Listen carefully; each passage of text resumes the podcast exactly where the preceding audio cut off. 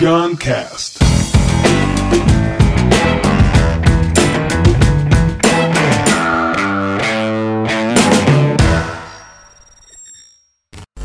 Eu comecei ontem falando de Rubem Alves, não foi?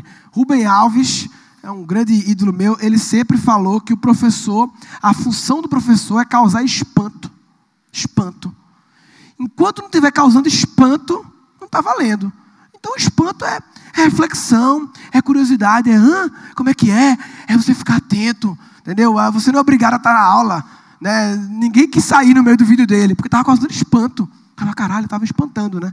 Rubem Alves, Alegria de Ensinar, página 28, versículo 3, Rubem disse: As crianças são ensinadas, aprendem bem, tão bem que se tornam incapazes de pensar coisas diferentes. Tornam-se ecos das receitas ensinadas e aprendidas. Tornam-se incapazes de dizer o diferente. Se existe uma forma certa de pensar e de fazer as coisas, por que se dá o trabalho de se meter por caminhos não explorados? Basta repetir aquilo que a tradição sedimentou e que a escola ensinou. O saber sedimentado nos poupa dos riscos da aventura de pensar. Senti isso muitas vezes tentando pensar com a minha filha problemas de matemática. O que me impressionava era a recusa dela de pelo menos considerar a possibilidade de que o mesmo problema pudesse ser resolvido por caminhos diferentes. Ela havia aprendido que há uma maneira certa de fazer as coisas e que caminhos diferentes só podem estar errados. A conversa era sempre encerrada com a afirmação: não é assim que a professora ensina. Porque lá no final existe o gabarito, que é o conjunto das respostas certas. E aí, ao aprender as respostas certas, os alunos desaprendem a arte de aventurar e de se errar e de errar, sem saber que para uma resposta certa tem milhares de tentativas erradas que têm que ser feitas. Espero que haja um dia em que os alunos sejam avaliados também pela ousadia de seus voos. O Rubem tudo que ele fala é foda, né? E eu, eu achei interessante que ele fala da experiência com a filha dele, né? Resolvendo tarefa de casa. E como essa experiência de ver a filha né, dentro do, pequenininha, dentro do, do quadrado da escola, provavelmente impactou, porque filhos mudam tudo, né? Filho é foda. O bagulho do filho, o cara que inventou filho é gênio. O cara que inventou o bagulho que realmente muda, sabe? E deve ter impactado a vida dele, porque Rubem Alves não nasceu falando sobre educação. Ele era teólogo, filósofo, várias coisas, e o caminho dele mudou para falar de educação. E é legal porque eu sei, eu que tenho filho, quem sabe, sabe como filho muda. E, para continuar falando sobre isso, eu queria que você recebesse no palco, com muito carinho, a filha de Rubem Alves, Raquel Alves, por favor.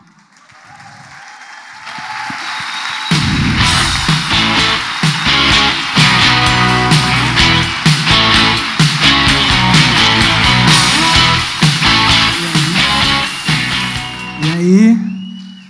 É, ordem? Você lembrava desse texto não? Bom dia, pessoal. Você lembrava desse texto?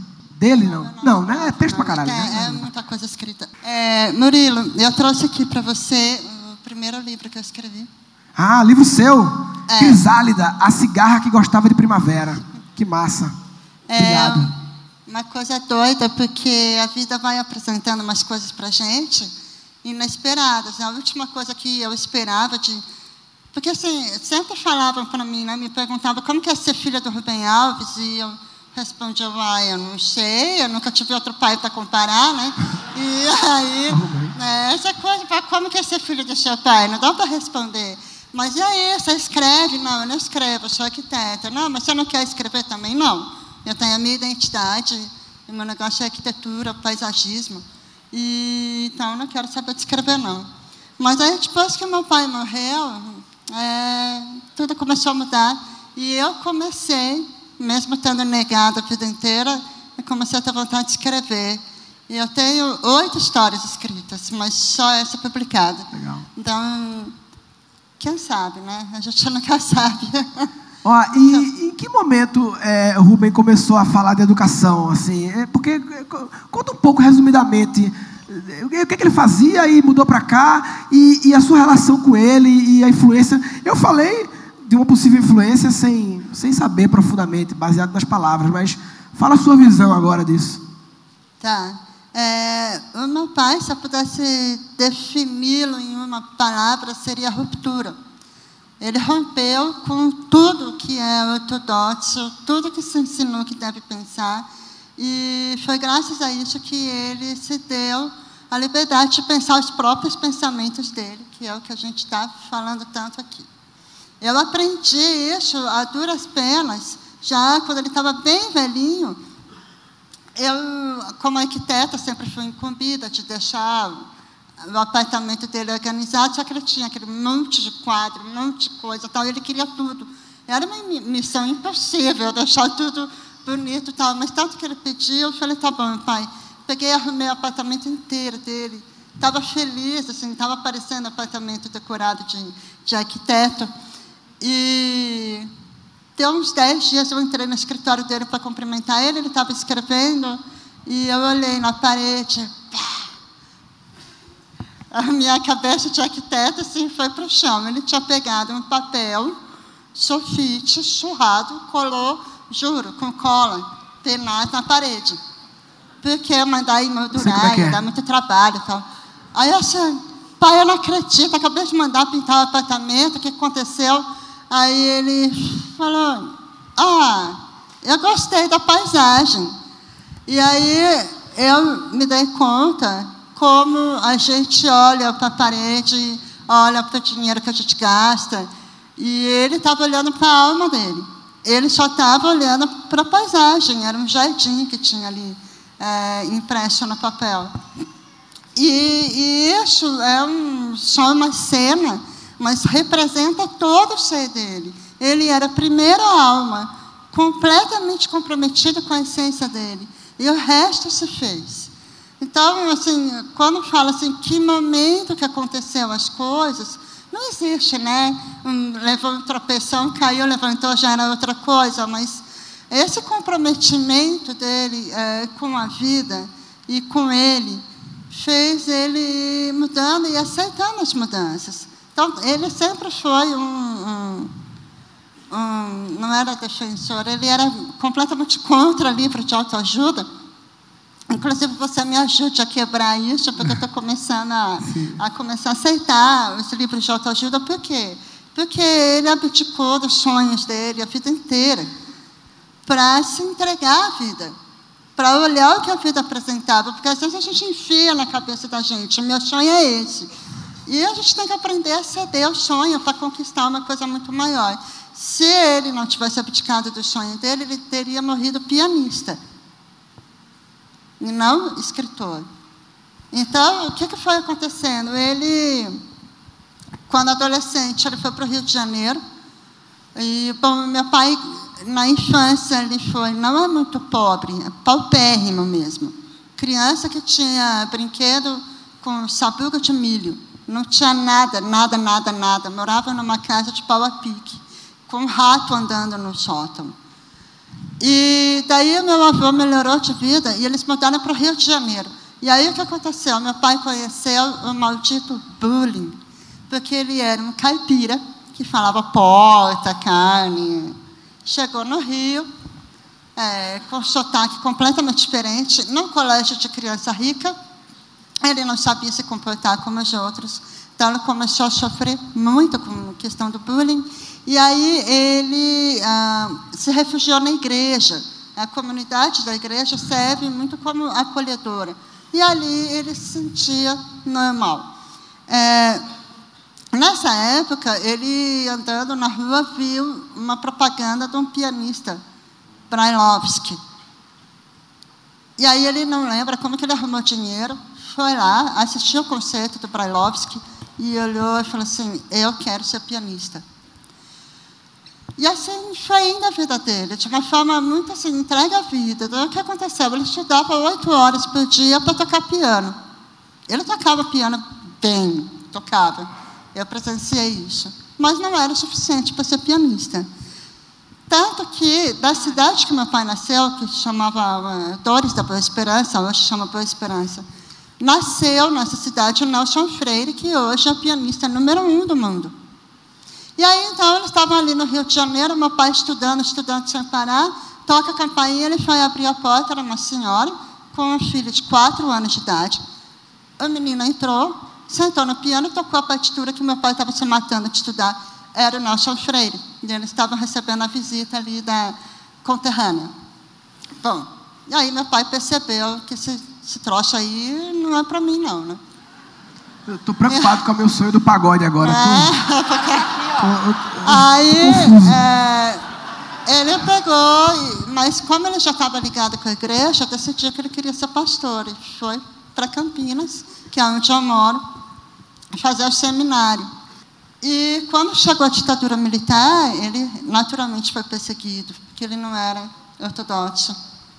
E, então ele teve que fugir do Brasil e foi para os Estados Unidos.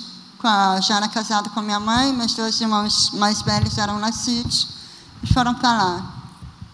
Então foi lá que ele fez o doutorado e que ele então ficou sendo consagrado como o precursor da teologia da libertação.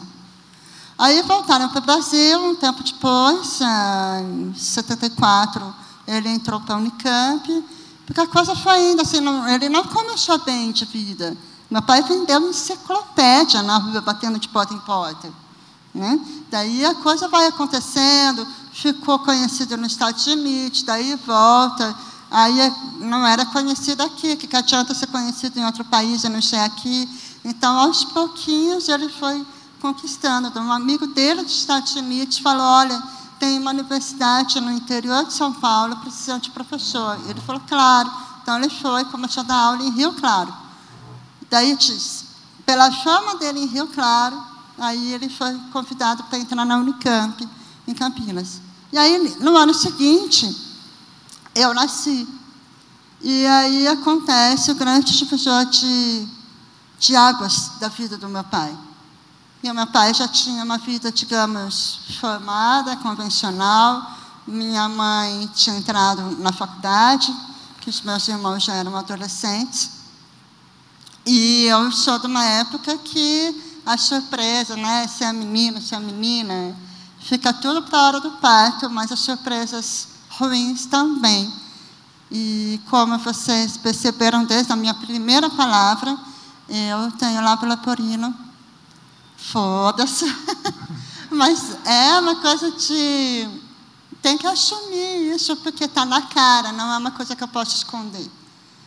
E.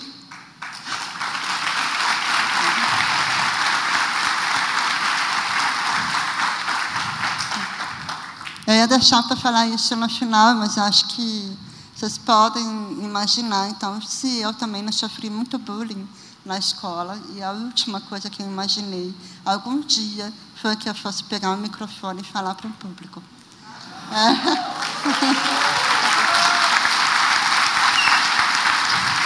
Obrigada. Então, aí o que aconteceu? Meu pai ficou naquele estado de choque que não sabia nem o que era lábio leporino, nem como tratar. Era uma época que não tinha internet. Eu acho que a gente tem que voltar um pouco no tempo é. para tentar dimensionar como as informações demoravam para chegar. Né? E, então, eu fui operada com menos de 24 horas de vida, ali na maternidade mesmo. E enquanto meu pai esperava na sala de espera da maternidade, ele percebeu que o que ele fazia não ia me ajudar. Ele viu que eu ia ter que lutar para viver, que a vida não era uma coisa pronta para mim, que eu ia ter que lutar e que ele ia ter que lutar comigo. E de que forma que ele percebeu que ele ia ter que lutar comigo? Colocando beleza dentro de mim. Era assim que ele concebeu que a vida para mim ia valer a pena. E aí ele percebeu que da forma como ele fazia e produzia não ia adiantar nada. Que até então ele era um acadêmico, que escrevia em terceira pessoa, né, que a gente não pode assumir a opinião no universo acadêmico. É, e é uma questão de linguagem. Eu estou falando aqui em português e vocês estão entendendo porque vocês falam português. vai entrar na minha alma que o universo sensível só funcionaria se ele escrevesse sensivelmente. Trabalho acadêmico não ia funcionar. Então, ali, na sala de espera da maternidade, ele decidiu que ele ia começar a escrever com o coração. Então, junto comigo, nasceu, sem eu saber, nasceu um escritor também. E tanto essa verdade que ele só não foi um desajuizado. Ele esperou cinco anos, defendeu o livre docência dele na Unicamp, o que na época representava quem é livre docente não pode mais ser demitido. Ah, agora eu posso. Então, foi quando a Unicamp começou a ficar profundamente incomodada com a presença do meu pai, porque ele começou a falar de verdade as coisas que ele pensava. Então, aí ele começou a escrever histórias para mim, que nessa época eu já tinha uns sete anos. E se olhar ali em 82, 83, que dá uns dois anos depois da defesa da livre docência dele, saem dez livros de uma vez. Imagina, aquilo tudo estava fervilhando, pronto, ele estava só esperando o momento certo para eclodir. E aí começou. E foram várias histórias, várias histórias. É, tanto para criança, daí ele também começou a criar coragem para contestar a educação. Porque o que acontecia, a sala de aula dele, acho que Murilo, isso aqui é uma sala de aula, de certa sim, forma, sim. um convite. Claro. A sala de aula dele é que nem a chuva, assim, lotada de gente. E os outros professores se incomodavam, porque vinha gente das outras salas de aula sentava no corredor, embaixo da carteira, para assistir ele. Mas por quê? Porque o compromisso dele não era com o sistema, era com a pessoa. Então, está sempre preocupado se o que ele está dizendo faz sentido para a vida da pessoa, se aquilo vai melhorar. E não tem nada que concorra com isso. Vamos combinar, gente? Não tem conteúdo que concorra ah, com aquilo que faz bem para a alma da gente. Enfim, então a vida dele foi seguindo assim, aí ele se aposentou, se tornou psicanalista, e aí foi, depois da aposentadoria ele começou a rodar o Brasil, e fora do Brasil, dando palestra. E enquanto isso eu cresci, me formei arquiteta e comecei a trabalhar com paisagismo. A vida inteira sendo questionada se eu não ia seguir os passos do meu pai, eu sempre negando.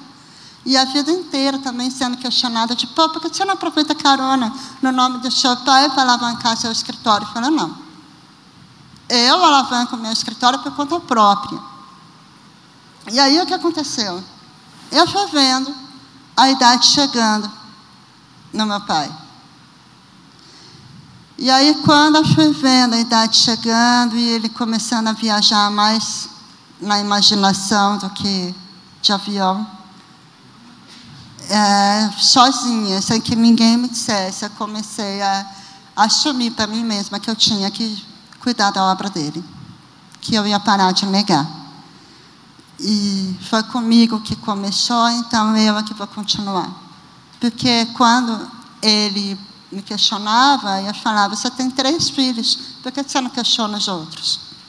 O que eu não via é que a coisa era comigo. Tinha começado comigo, eu é que tinha que continuar. E, então, é, em 2012, a gente fundou o Instituto Rubem Alves, que eu ainda não sabia direito para que, que ia servir. Eu só sabia que eu tinha que fazer alguma coisa. Vai lá e faz. Exatamente. fundamos um instituto, tinha uma diretoria cuidando do instituto e eu fiquei ali, metade arquiteta, metade instituto. Vida de puta até, que a gente chama. Até parece que funciona, né? Mas, é, depois disso, meu pai morreu em dois anos. E olha que louco. O instituto era uma sede administrativa apenas, não tinha nada. Era um lugar que eu ficava chamando meu pai, ajucrinando a cabeça dele, para ele me falar sobre as obras, me, fala, me conta a história da história. Eu tinha que me capacitar e o único professor que eu tinha era ele, eu tinha que correr contra o relógio. Mas eu tinha muita vontade de fazer uma homenagem a ele. Aí, enquanto paisagista, eu todo ano participava de uma mostra de paisagismo lá em Olambra, não sei se vocês já ouviram falar, que é onde tem a maior exposição de flor do Brasil e é a única exposição de paisagismo do Brasil. E eu peguei e fiz um jardim para ele. E eu sabia que ali o mundo ia começar a me reconhecer como filha e que eu estava me colocando como filha. Ali eu tinha começado a parar de negar entreguei o presente para ele. E um ano depois, eu entreguei uma nova sede do Instituto sem ele saber. Ele já estava bem velho, ele dormia, eu ia lá no apartamento dele, roubava os. Ah, daqui o prêmio Jabuti, daqui seus diplomas, fui roubando, ele não foi percebendo, e eu montei o Instituto. E eu chamei ele, é, falei, ó, na sexta-feira vai ter uma surpresa à noite, você se arruma bem lindo. e aí então ele foi sem saber. E recebeu no Instituto, uma casa ali com a devida homenagem. E aí ele faleceu 50 dias depois.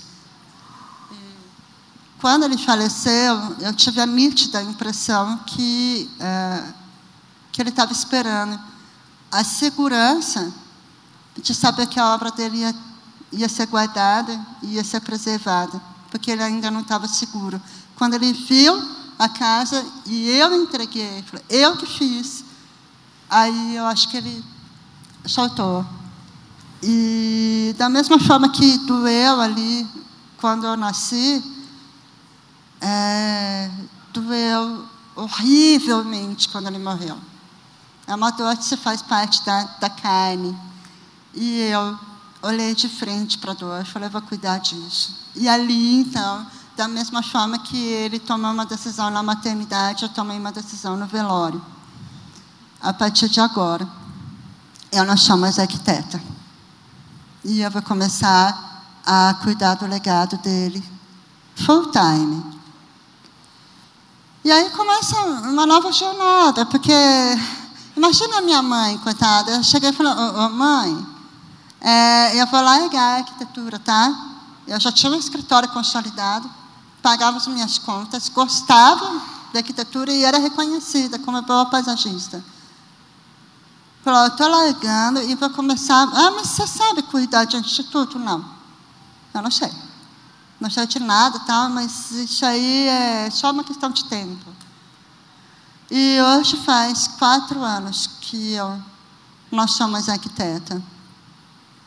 E hoje eu sei cuidar de instituto. Mas é, é uma decisão muito transformadora. Muito transformadora. E quando. É isso que é louco. Eu decidi sozinha, com todo mundo me contrariando. Não, se for pensar, não é devidamente ajuizado, né? Você tem uma carreira consolidado. Ajuizado é ele que é dentista, vai trabalhar metade do período como dentista, e o resto vai fazer o que ama. Mas eu larguei tudo, falei, não consigo conciliar as coisas.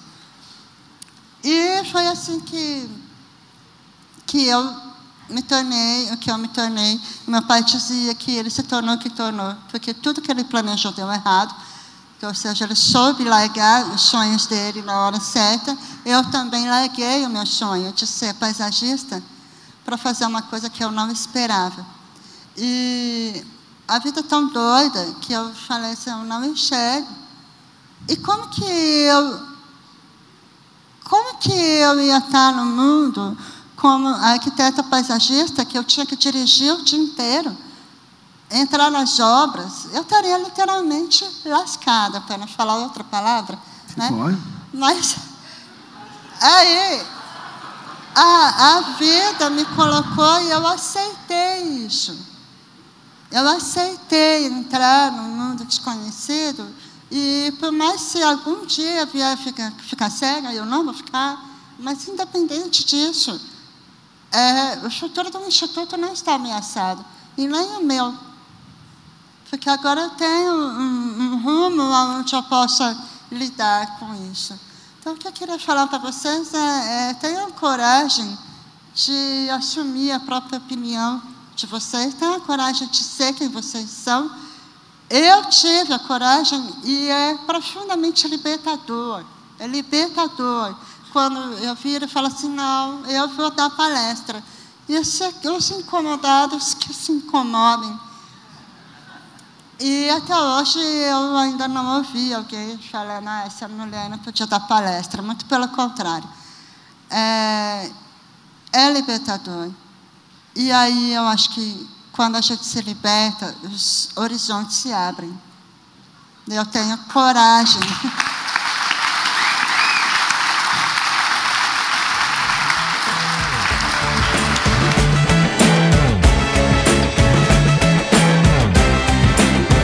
O Rádio Copai 5 vai ser diferente do que você provavelmente está acostumado no mundo dos eventos.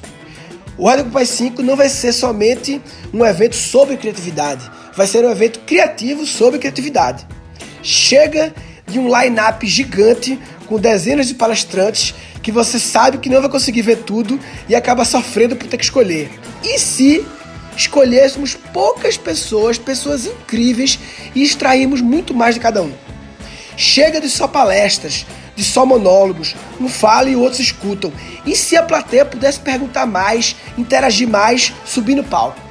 Chega de intervalos rápidos que você vai gastar todo o tempo na fila para comer. E se os intervalos fossem um pouco mais longos e tivessem atividades para conectar as pessoas? Chega de começar às 8 da manhã, todo mundo atrasar e chegar com sono. E se o evento começasse depois do almoço, mas tivéssemos amanhã livre entre aspas, porque vão ter atividades fodas para você participar. Chega de eventos que querem incentivar o networking, mas não fazem nada de fato para isso.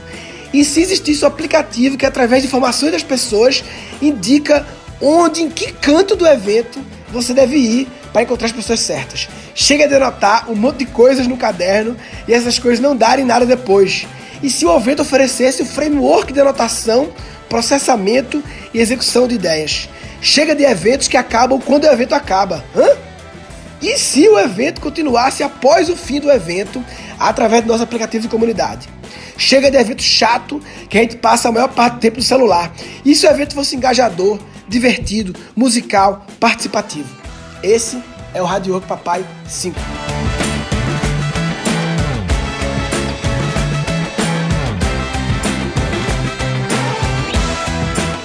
Então, se você ouve o Guncast e não vai no meu evento presencial, você tá de brincadeira na tomateira, irmão.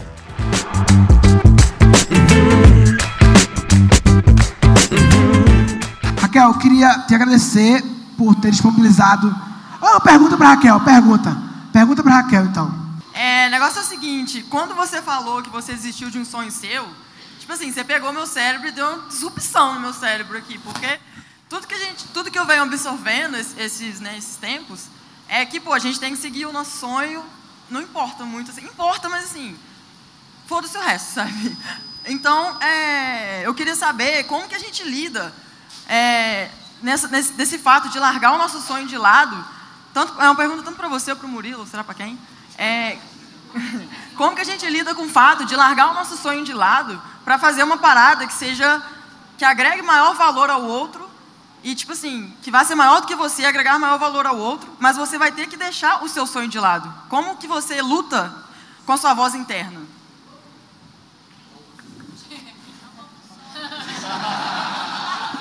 Agnone, Felipe Agnone, vem cá.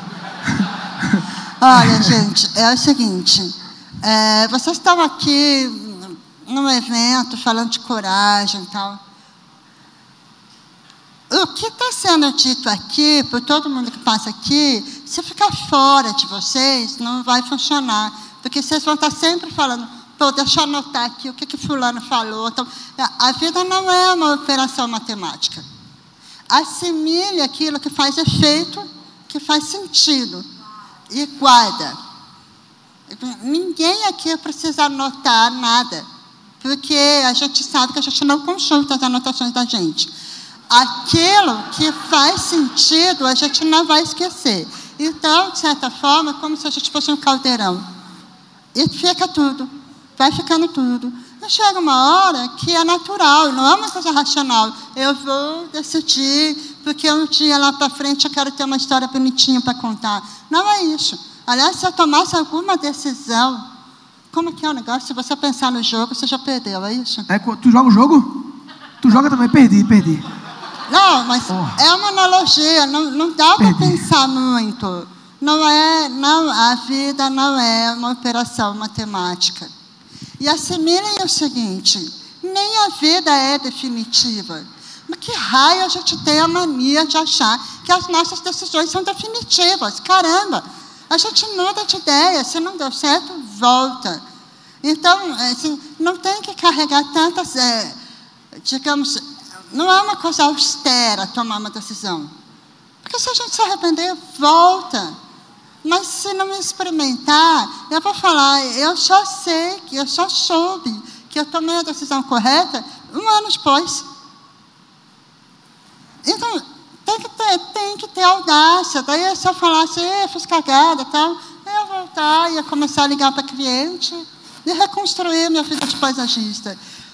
Tem uma frase que eu não sei de quem é, mas diz assim: siga aquela que achares que é a sua estrela mesmo que ela te leve a um pântano. Porque se nunca a seguires, você pensará sempre que aquela era a sua estrela. Ponto. Então, o que eu tenho a dizer é: siga o seu coração sem tanta regra. O que importa na vida é a voz da alma da gente. Ouçam isso.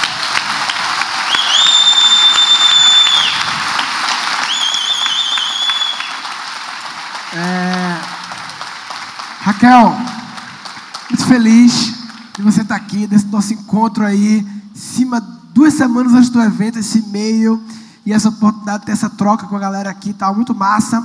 Queria pedir muita energia e para ela a arquiteta maravilhosa Raquel Alves. Palmas, muito obrigado.